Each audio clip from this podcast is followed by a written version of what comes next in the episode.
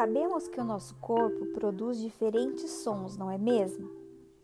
Mas como os bebês e crianças bem pequenas fazem essas descobertas? Com o tempo, com o desenvolvimento, com as experiências.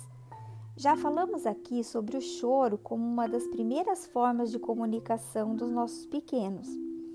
E hoje vamos pensar em outros sons, começando pela própria voz que causa surpresa quando o bebê percebe que o som foi produzido por ele, em gargalhadas, gritinhos e balbucios.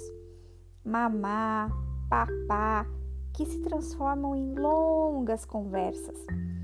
À sua maneira, os pequenos imitam os sons que ouvem: ruídos, sons de vogais, consoantes, animais, melodias e gestos sonoros como bater palmas, esfregar as mãos, estalar os dedos, bater os pés no chão.